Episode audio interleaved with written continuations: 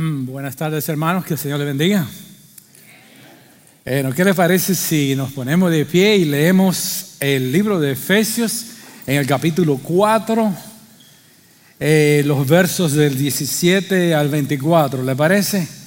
Léalo junto conmigo, no importa si se atrasa o se adelanta, yo sigo igual, ¿verdad?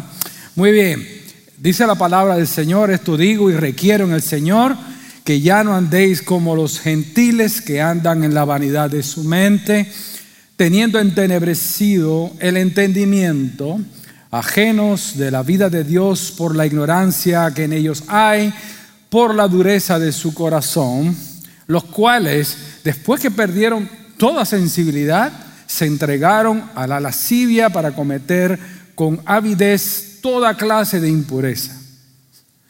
Mas vosotros no habéis aprendido así de Cristo, si en verdad le habéis oído y habéis sido enseñados por Él conforme a la verdad que está en Jesús. En cuanto a la pasada manera de vivir, despojaos del viejo hombre que está viciado conforme a los deseos engañosos y renovaos en el espíritu de vuestra mente.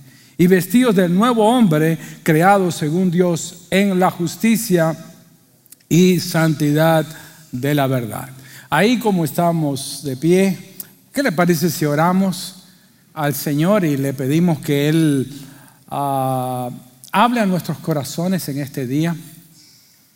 Y que sea el Espíritu Santo eh, llenando mi mente, mi ser, de tal manera que yo pueda decir exactamente lo que Él quiere decirnos en esta mañana. Oremos, bendito Padre, te damos gracias porque Tú eres bueno, te damos gracias por todas las bendiciones que tú nos has dado, pero sobre todo gracias por tu persona, por quién eres, que eres santo, eres misericordioso. Tú, Señor, eres digno de ser alabado por tu santidad, por tu amor, por tu gracia, por tu misericordia. Gracias Señor. Permite que en este día pueda ser un día de muchas bendiciones, Señor, y que tu Espíritu Santo hable a través de tu palabra.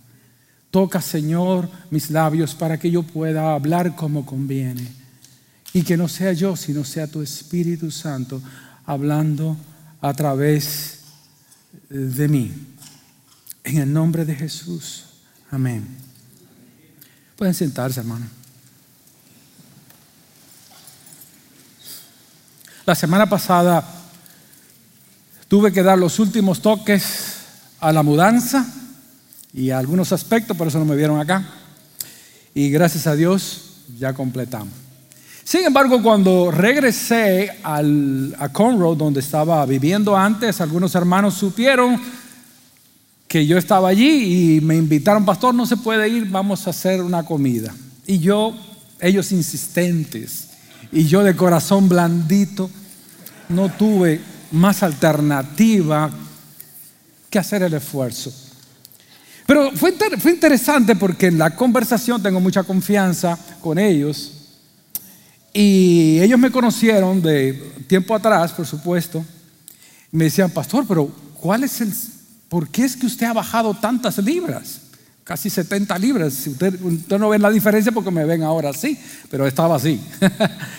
Pero me dijeron, ¿qué, es lo que ha sido? ¿Cuál ha sido la diferencia?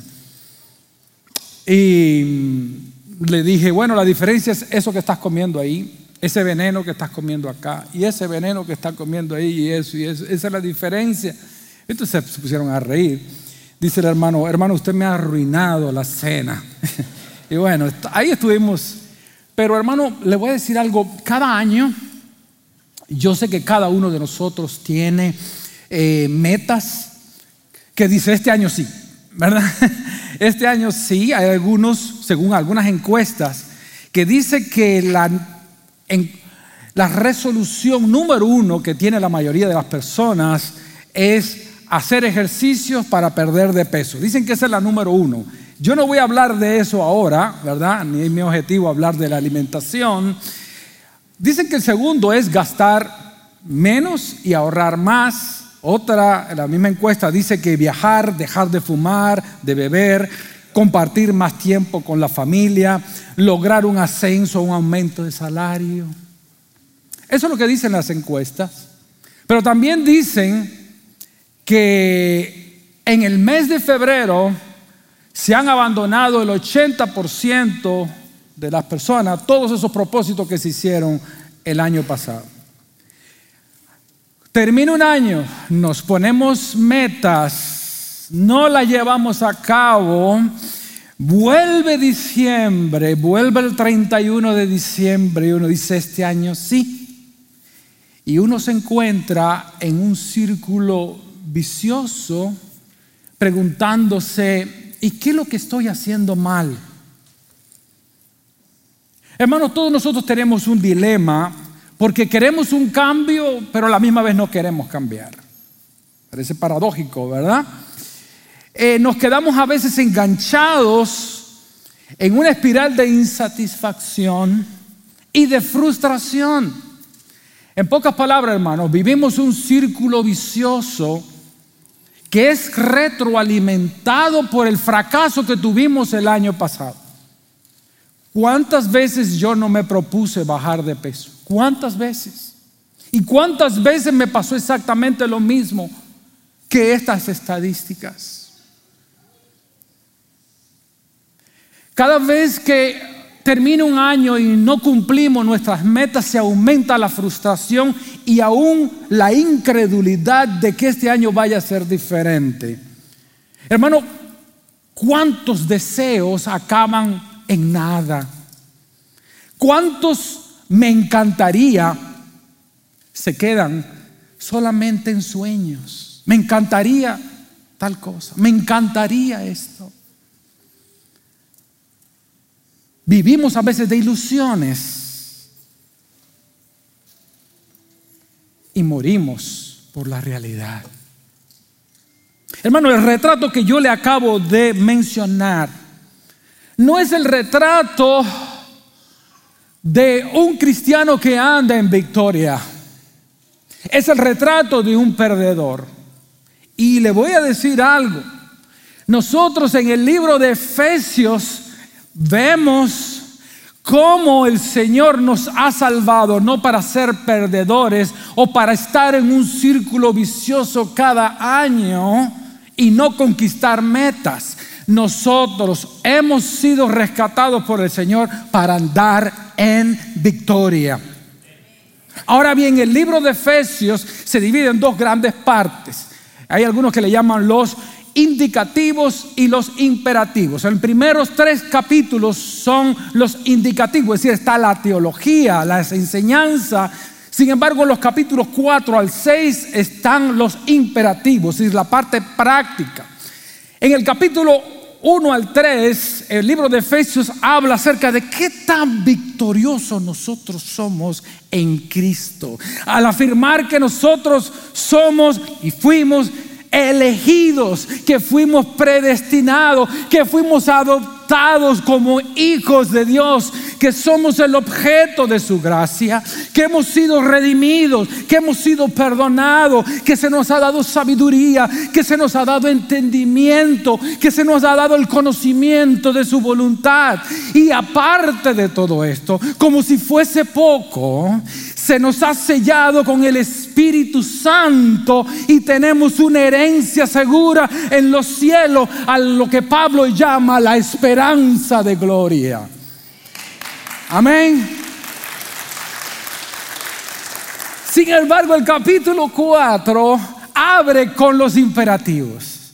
Es decir, en base a lo que ya somos, tenemos que caminar como lo que somos. Amén. Por eso usted ve que el capítulo 4 abre, anden, anden como es digno, digno de la vocación con la que ustedes fueron llamados. Ande usted como un García, ande usted como un Sánchez, ponga usted el nombre de la familia en alto. No descredite a la familia, ¿verdad que hablamos así? Bueno, el mismo Señor dice, anda, anda como decimos por allá, como pipiris nice, como gente de, de, vaya, antes decían de abolengo, ¿verdad? de alcurnia, porque tenemos alcurnia espiritual. Somos más que vencedores por medio de aquel que nos amó. Y yo creo que en este año nosotros podemos alcanzar grandes victorias en la vida. Hermanos, si usted me veía un 31 de diciembre comiendo un tarrón así de helado, yo decía, yo jamás voy a salir de esto. Y sí, por la gracia del Señor Jesús y por el poder que Él nos da, podemos tener victoria. No solamente en el área física, hermano. Nosotros podemos tener victoria en cualquier cosa que nosotros nos propongamos en Cristo Jesús. Porque somos más que vencedores. Porque hemos sido preparados para andar en victoria. Amén. Ahora, ¿cómo? El asunto aquí es cómo. ¿Cómo yo puedo tener esa victoria? ¿Qué fue lo que a mí me ayudó el año pasado para no ser una estadística más? Hermano, es adoptar. Escuche bien lo que dice Pablo acá en capítulo 4. Es adoptar un estilo de vida. No, en el caso vamos a poner de la comida, no es comer para bajar, es un estilo de vida para comer, para estar sano. En la misma cosa se aplica a cualquier área de la vida de nosotros. Es un estilo de vida. Y un estilo de vida conforme a qué? Al nuevo hombre que el Señor formó. Ahora, ¿cómo se logra esto? Número uno, no andando como los inconversos. Ahora la pregunta aquí es, el inconverso son las personas que no conocen Dios. Ahora, ¿cómo vive un inconverso? Bueno, el pasaje no lo dice, versículo 17. Dice, esto digo pues y afirmo juntamente con el Señor, que ya no anden, enough, suficiente lo que vivimos antes, ya no anden así como andan también quién? Los gentiles. ¿Y quiénes son los gentiles? la palabra gentil es para designar a los perdedores, para designar a las personas que no tienen a Dios, que no disfrutan de las bendiciones espirituales que usted y yo tenemos, que no anden, dice aquí el verso acá, en el verso 17. Porque a veces uno se pregunta, bueno, ¿y por qué dice que no anden como los gentiles o la gente que no conocen de Dios? ¿Sabe cuál es la respuesta? porque podemos andar como gente que no conocen a Dios. De otra manera no tendría sentido este pasaje. Hermano, en un tiempo atrás, antes de conocer a Cristo, antes de la regeneración espiritual, nosotros andábamos como los gentiles, pero se produjo un cambio en la dotación de una nueva naturaleza que se manifiesta en una forma diferente de andar.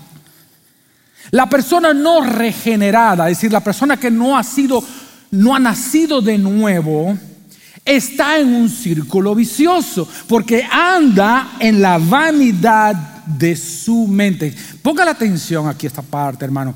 Andan en la vanidad de su mente. Ahora, ¿qué quiere decir la palabra vanidad? La palabra vanidad quiere decir hueco, sin sentido, una vida vacía. Hermano, ¿usted se recuerda antes cuando usted no conocía de Cristo? Yo me recuerdo, hermano, que yo me ponía a caminar por las calles de Cuba sin rumbo, sin... ¿Por qué vivo? ¿Para qué vivo? ¿Para qué estoy en esta tierra? Los planes vanos, sin sentido sin propósito en la vida. Una mente llena de vanidad. Póngase a escuchar la conversación de dos personas inconversas. ¿De qué hablan? de dinero? ¿De qué hablan de sexo? ¿De qué hablan de mentiras? ¿De qué hablan de trampas? Porque esa es su vida. Esa es la vida de ellos. Y su mente está llena de cosas que no aprovechan, de que no sirven para nada. Dice la Biblia, y miren, la progresión, hermanos, de cómo va la mente eh, de la persona que no conoce de Dios. Dice aquí que tienen la mente vana. Vean un poquito más adelante. Dice, entenebrecidos en su entendimiento y por lo tanto excluidos de la vida de Dios. La vanidad de su mente les lleva a un ¿qué? A unos pensamientos, a unos deseos, unos planes, unas acciones que son ¿qué? perversa. Ahora ve aquí la palabra entenebrecido viene de tinieblas, habla de oscuridad, habla de ignorancia, habla de pecado. Esta oscuridad, hermano, implica al mismo tiempo ignorancia e inmoralidad. Vea, dice, por causa de la ignorancia que hay en ellos. ¿Está viendo? Viendo la, la mente, cómo es la mente de una persona que no conoce de Dios, una mente vana, una mente llena de suciedad, una mente ignorante, porque sí, son muy educados, pues algunos, en las universidades y conocen, pero no han llegado a conocer la verdad ni al Dios verdadero. Mente ignorante acerca de Dios. Repiten a veces versículos, ayúdate que yo te, yo te ayudaré. ¿Cuándo dice eso en la Biblia? Eso no dice en la Biblia. ¿Me entiende? Es decir, eh, se ponen a hablar cosas que no saben porque no han conocido a Dios. Y además de eso, vea la condición de la mente de la persona que no conocen de Dios. Por la dureza de su corazón. Y la palabra dureza aquí en el griego eh, se lee textualmente porosis. Se le, ¿Suena familiar? Osteoporosis.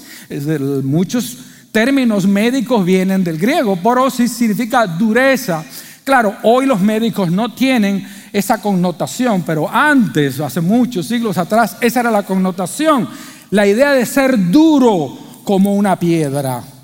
Hermano, cuando las personas que tienen la mente corrompida, entenebrecida, ignorante, vea lo que dice la Biblia, que su corazón se le pone duro y como decimos nosotros se hacen callos. Hermano, yo le hago la pregunta, ¿usted cree que un cristiano puede pasarle lo mismo? Algunas veces a usted le han salido callos, no en los pies, ¿verdad? Pero callos espirituales.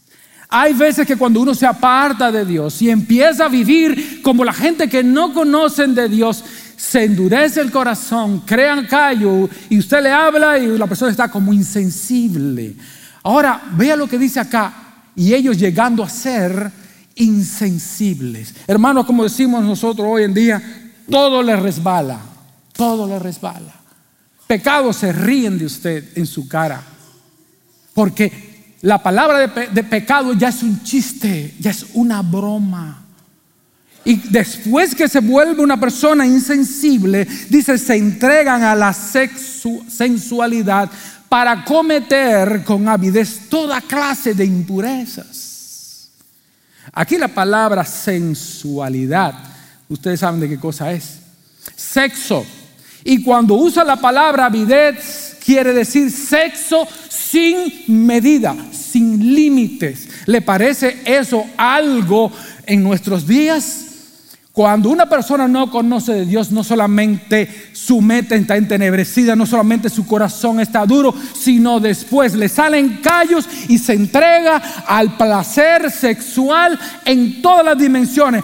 Homosexualidad, perversión sexual, aborto, mentira, la trampa, el odio, el homicidio y todos los demás tipos de degeneración moral que se han vuelto hoy un estilo de vida. ¿Por qué Pablo tiene que decirle a hermanos así? ¿Sabe por qué, hermano? Porque cualquiera de nosotros puede caer en algo así. Ahora la pregunta aquí es, ¿por qué nosotros no debemos vivir como vive el inconverso? Y aquí entramos ya en materia. Esto fue introducción, hermano. Vea el verso 20, que aquí ya vamos a entrar en material grueso. Pero ustedes,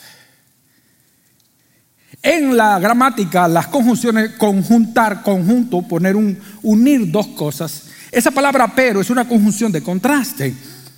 Va a contrastar el hombre sin Dios al hombre regenerado un creyente. Dice, pero ustedes, ah, aquí estamos hablando de otro tipo de persona, pero ustedes, ¿qué? No aprendieron, dice, aquí no dice, no aprendieron de Cristo, no, ustedes no aprendieron a Cristo. Cuando dice ustedes no aprendieron a Cristo, es una frase que significa salvación. Aprender a Cristo primeramente significa ser salvos. Aprender a Cristo es ser verdaderamente de Cristo. Y una evidencia es la forma en que vive. Hay personas que levantan la mano, que están convencidas pero no convertidas, que están informadas pero no están transformadas. Hermano, cuando una persona ha aprendido de Cristo o ha aprendido a Cristo, es una nueva criatura. Y la nueva criatura se deja ver porque hace, ¿qué? Grita, llanto, usted se da cuenta.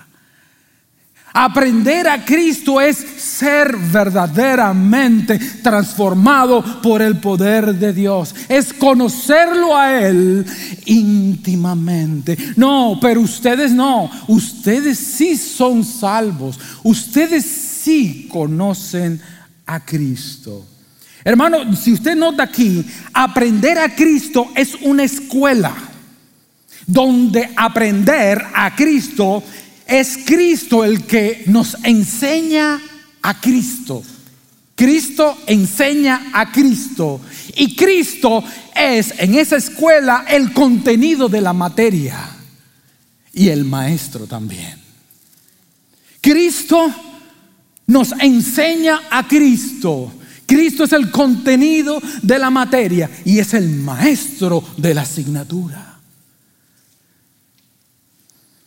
Ahora, ¿por qué no debemos de vivir como viven las demás personas?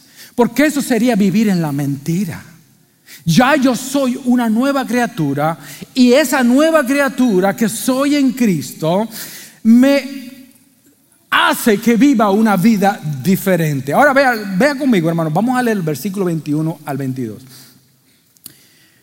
Porque ustedes oyeron el mensaje acerca de Él y saben vivir y saben vivir como Él manda, siguiendo la verdad que Él enseñó. Por eso, ya no vivan ni se conduzcan como antes, cuando los malos deseos dirigían su manera de vivir. Ahora sabemos vivir, pero vivir en qué? No en la mentira, en la vanidad de la mente. Ahora vivimos en la verdad porque estamos en la verdad. Aprender a Cristo significa ser salvo, pero aprender a Cristo significa apropiarse de su doctrina. Apropiarse de su doctrina es aprender la doctrina de Cristo, aprender a Cristo mismo y ambas cosas son inseparables. Usted no puede decir que usted conoce a Cristo y no se aferra a las enseñanzas de Cristo.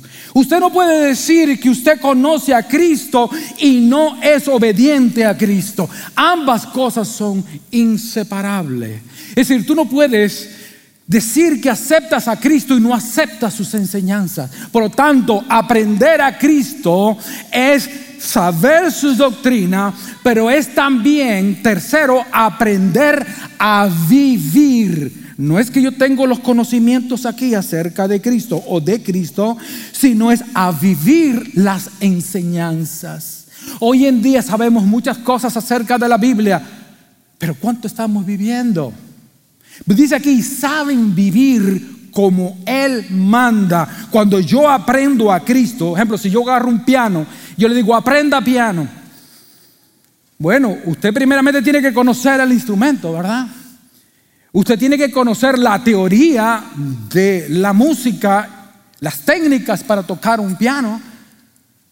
Pero si no se sienta y practica y toca el piano, Usted no conoce ese piano.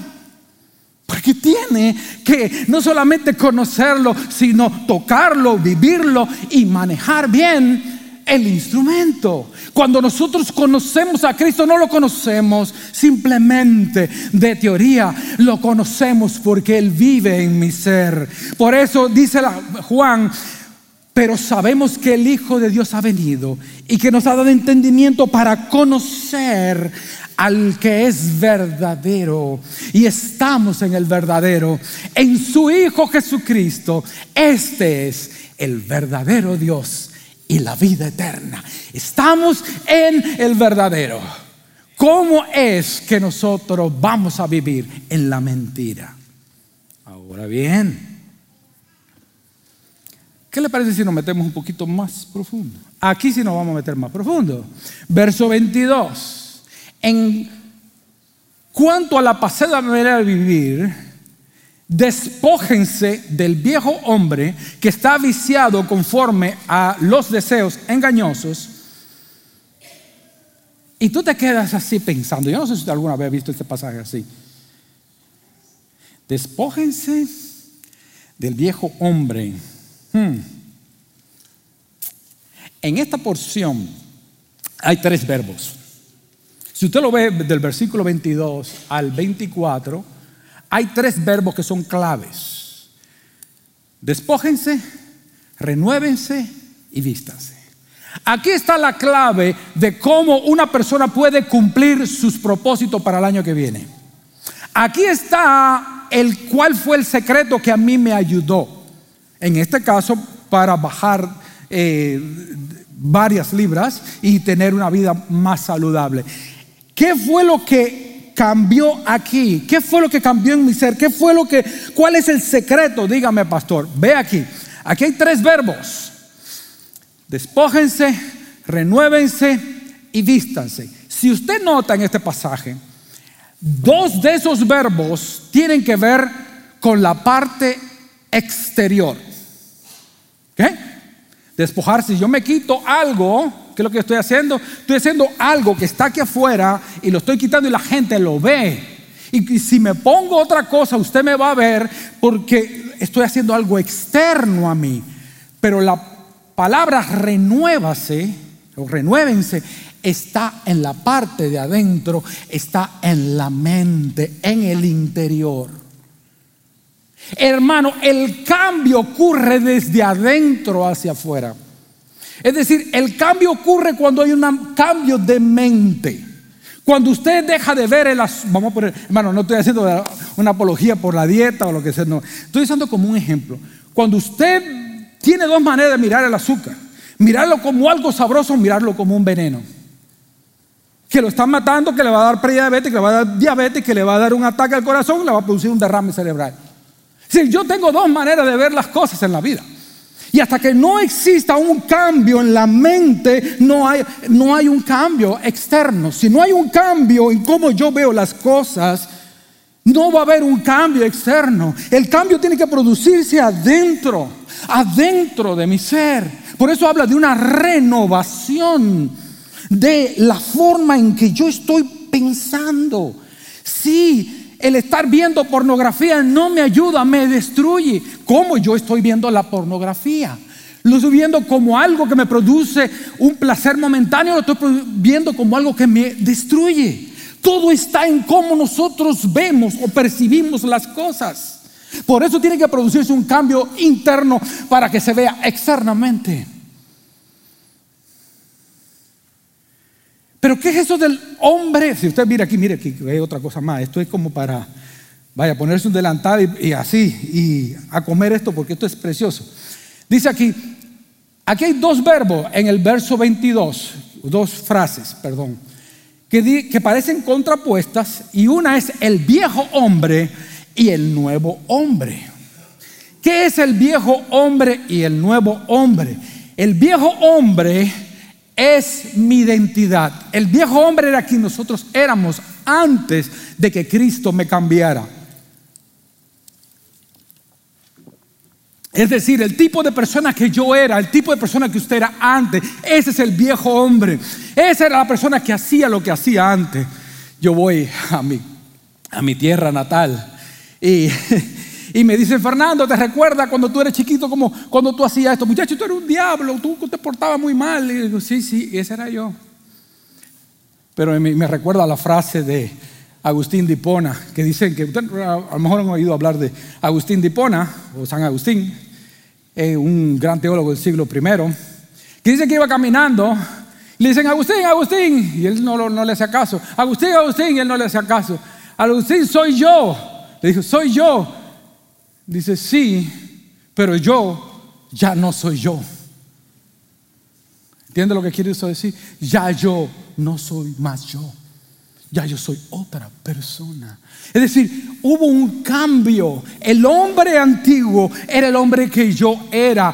El hombre nuevo es la persona que Cristo hizo cuando nos convertimos a Él. Cuando una persona acepta a Cristo como su Señor y Salvador, ocurre algo. Déjenme explicar un poquito para los hermanos que o los visita que estén acá. En el huerto de Edén, dice la Biblia, que Adán pecó y el pecado pasó a todos los hombres y todos los hombres somos pecadores porque recibimos el pecado por transmisión. ¿Cierto? Sin embargo, ninguno de nosotros estuvo en, en el Edén. ¿Cierto? Pero recibimos la influencia del Edén. Cuando Cristo muere en la cruz del Calvario, ninguno de nosotros estuvo presente en la cruz del Calvario.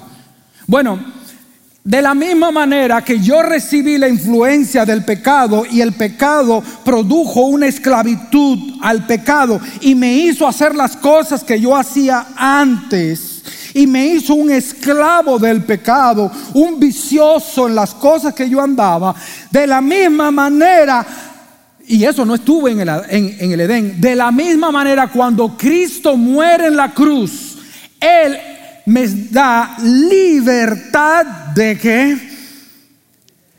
¿Libertad de qué? Del poder esclavizador del pecado. En pocas palabras, cuando Cristo muere en la cruz, Cristo mata a ese hombre interior y produce un nuevo hombre dentro de ti y de mí. Y tú no estuviste en el Calvario, tú no estuviste en el Edén. De la misma manera que yo recibí del Edén el pecado y el pecado me llevó a ser un, esclavo. De la misma manera yo recibí del Calvario de Cristo Jesús por medio de su sacrificio la liberación de ese esclavo que me tenía antes y ahora soy libre, libre de el poder esclavizador del pecado. Tenemos que entender que ya somos libres. Hermano, yo no sé con qué elocuencia yo puedo decir esto, pero usted es libre y no lo sabe. Usted no tiene por qué estar atado a, vicios. Usted no tiene por qué estar atado a, círculos viciosos. Cristo rompió los círculos viciosos cuando le quitó al pecado el poder para esclavizarte. Por eso es que dice Romanos capítulo 6, verso 6, sabiendo esto, que nuestro viejo hombre murió lo voy a repetir, nuestro viejo hombre murió. ¿Usted lo cree? ¿Crees esto? Hermano, Dios no remienda. Dios no rehabilita. Dios hace una pieza nueva. Y a ti cuando creíste en su sacrificio, Él te hizo nuevo, nuevo por dentro. Tienes que creerlo. Si no lo crees, vivirás en derrota. Yo tengo que creer, agarrarme de esa verdad, como un mono en una vientolera, sin agarrarme de esa verdad, de esa promesa, sabiendo esto que nuestro viejo hombre murió juntamente con Cristo en la cruz para que el pecado, o escuche esto lo que dice Romanos 6:6, para que el pecado perdiera su poder en nuestra vida y no siguiéramos siendo esclavo del pecado. Por lo tanto, por eso que dice, no reine pues el pecado en nosotros, no lo deje que te mande. En pocas palabras, no seas un mandilón del pecado.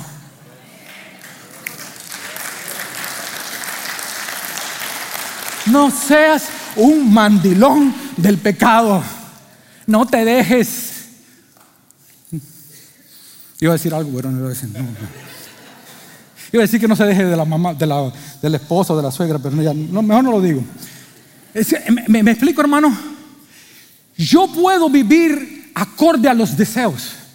Yo puedo vivir acorde al pecado, pero yo tomo autoridad no porque yo tengo autoridad por mí mismo, sino porque Cristo me dio la autoridad en la cruz del Calvario y le quitó al pecado ese poder para mantenerte en ese círculo vicioso que voy, pido perdón, vuelvo y pido perdón, me arrepiento, voy, y lo mismo, y lo mismo, y lo mismo. Y las mismas promesas incumplidas, y lo mismo de lo mismo, y, y lo mismo de lo mismo. Oh no, hermano. Nosotros Dios no nos ha llamado para vivir una vida sin sentido, una vida hueca, una vida vacía, una vida aburrida. Ah, nosotros Dios hemos llamado para cosas mayores. Por eso fue que yo perdí peso porque me apropié de esa verdad y dije, hermano, a veces venía a las 7, a las 8 de la noche y al cuerpecito le daba ganas de comer. Le dije, usted no va a comer esta noche. En el nombre de Jesús no vas a comer. Y el otro día me levantaba sin, sin, sin, sin hambre. ¿Y qué fue lo que pasó? ¿Acaso yo hice algo mágico? No, yo dije, Señor, en la cruz tú le quitaste al pecado, el, el, pecado de la glotonería, su poder sobre mí. Y ese no me va a mandar a mí. Ese no me va a mandar. Hermano, tenemos que tener carácter. Y a veces tenemos que tener carácter con nosotros mismos. No me voy a dejar. No me voy a dejar. Ese es el nuevo hombre. Y cuando tú aprendes a tomar autoridad, la autoridad que Cristo te ha dado a ti, ¿cómo? Empiezas a ver resultados. Yo tengo muchas otras cosas, hermano, que tengo que cambiar. Muchas otras cosas. Pero esa experiencia que yo le comparto con ustedes me ayudó porque puse en práctica esto que está acá. Por lo tanto, dice aquí, renueven su espíritu de su mente. Renuévense en el espíritu de su mente. Cambien la forma de pensar, de decir que ya yo soy un perdedor. Usted no es ningún perdedor. Usted no es ningún, usted es un victorioso en Cristo. Hermano, no se trata de un, de que, de un mantra que tú te repites. No, no, no es un mantra, es un creeranta. Creer lo que está en la palabra, apropiarme de Él, apropiarme de Él, ponerlo en práctica. Si pierdo el trabajo, Nunca te dejaré ni te desampararé. Me agarro de esa promesa y no me suelto de allí. Yo sé, Señor, que tú proveerás. No me dejo mangonear o mandilonear por la mentira del pecado. No, actúo como con convicción. Ahora, ¿qué cosa es vestirse del nuevo hombre? Acuérdense que yo le dije al principio que la carta de Efesios dice, andad como es digno del Señor, como es algo externo. Se está hablando de cómo la gente tiene que vernos a nosotros.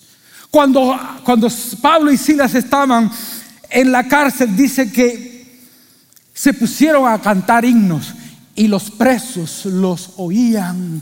Cuando nosotros estamos en tribulación, ¿qué oye la gente que no conoce de Dios? ¿Qué ven de nosotros? O nosotros actuamos igualito que ellos. En desesperación, tomando pastillas para dormir, en depresiones. Esa es la manera que el mundo va a ver, no. Vestidos del nuevo hombre, creados según Dios. ¿En qué? En justicia. ¿Qué cosa es justicia? Ser obediente a qué? A los mandamientos del Señor. ¿Y qué cosa es andar? Dice, en justicia y santidad. ¿Qué cosa es santidad? Apartarse de la mugre, apartarse del celular viendo cosas que no convienen. Los reels, eso que no sirven para nada. Apartarse de cosas que son sucias y que no convienen y que no dan ningún tipo de fruto, que son huecas, que son vacías y que perdemos horas y horas en cosas que no aprovechan. Y santidad de la verdad. Oh, ¿de qué manera podemos hacer esto práctico? Hermano, lo voy a decir algo, vamos a terminar con esto. Yo sé que pueden haber resoluciones para el año que viene, desde el punto de vista físico, del punto de vista material, económico, pero yo le, reto, hermano, a que en este año nos pongamos resoluciones espirituales también. No hay nada malo con querer progresar. No hay nada malo con querer tener una mejor salud o una mejor apariencia. Pero a veces estamos haciendo metas materiales. ¿Qué si hacemos metas espirituales? ¿Le parece, hermano? Y él termina, ya esto no lo voy a leer porque ya no nos da tiempo. Por lo cual, desechando la mentira, verso 25, ¿qué si nos ponemos la meta en este año?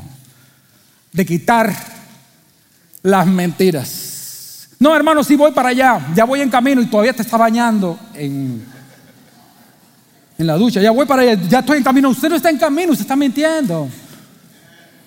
¿Me? Habla la verdad, hermano, estoy tarde y voy a llegar tarde por mi culpa. Porque mi esposa se tarda mucho tiempo vistiendo. Ah, no, no, no diga eso. No diga eso, hermano, se va a buscar problemas. ¿Verdad? Pero decir la verdad. Decir la verdad. Yo recuerdo una vez un trabajo que me dijeron, usted sabe hacer esto. Y le voy a decir, en mi vida lo he hecho. Y yo pensaba que no me iban a dar trabajo. Me dijeron, qué bueno. Gracias por su honestidad, pero nosotros la vamos a enseñar aquí. Ah, no hay necesidad de meter mentira. Cuando Dios va a hacer su voluntad, no necesita la mentira como un recurso. Amén. ¿Qué acerca del enojo? ¿Algunos de ustedes se enojan? Ustedes no, pero yo sí. ¿Qué acerca de enojarnos sin pecar? ¿Le parece eso una buena resolución para el año que viene? ¿Qué si nos enojamos? Porque Dios también se enoja, pero no pecar. Dice, no se ponga el sol sobre vuestro enojo. ¿Qué si ponemos la meta, la resolución de que no le vamos, ¿qué? No vamos a guardar rencor. ¿Le parece una meta? Amén.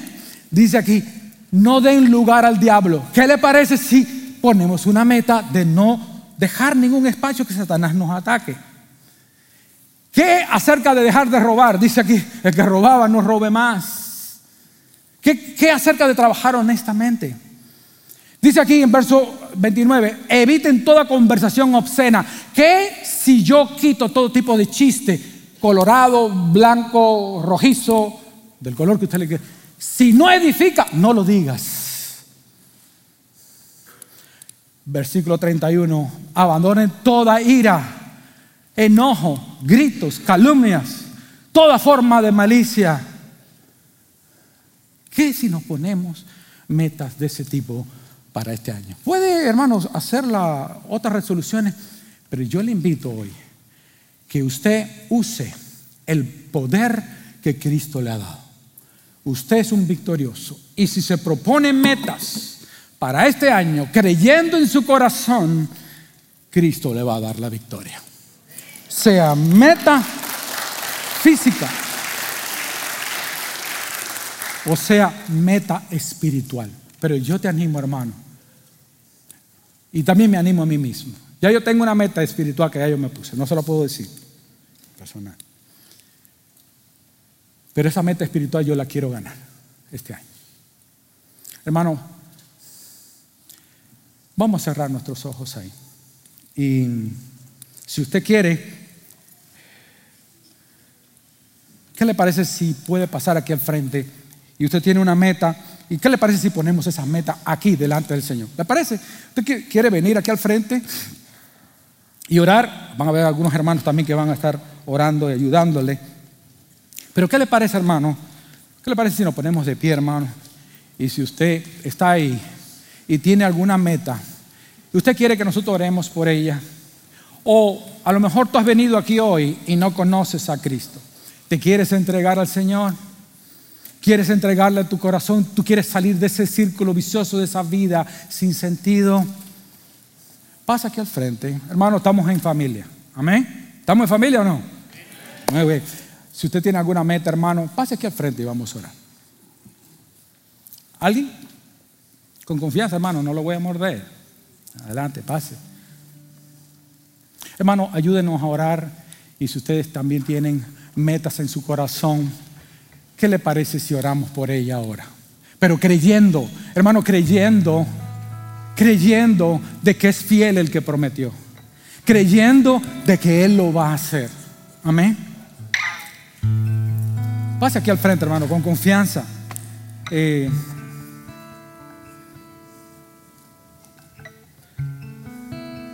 Si usted quiere estar aquí, arrodillarse o quiere que alguno de nosotros ore, vamos a orar. Vamos a pedirle al Señor.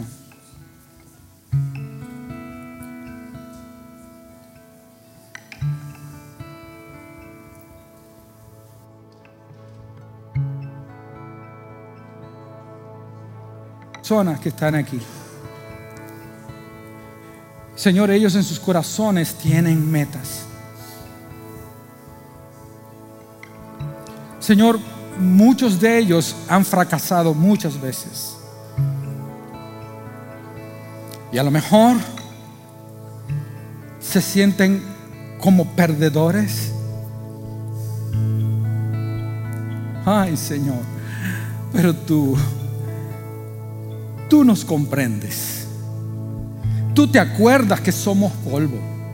Señor, tú sabes muy bien cómo nos sentimos.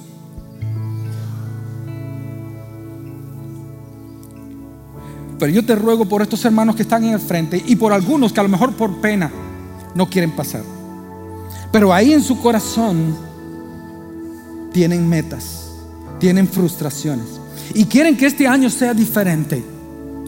Ellos no quieren seguir igual. Ellos están cansados, cansados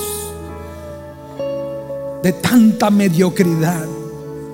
Ellos están cansados, hartos de siempre lo mismo. Oh, te damos gracias Señor porque tú en la cruz le quitaste al pecado el poder para hacernos esclavos. Esa libertad la conquistaste en el Calvario. Ayúdanos a usarla, a creerla, a creerla, apropiarnos de ella, Señor. Y yo te ruego por estos hermanos, aumentales la fe, aumentales la fe.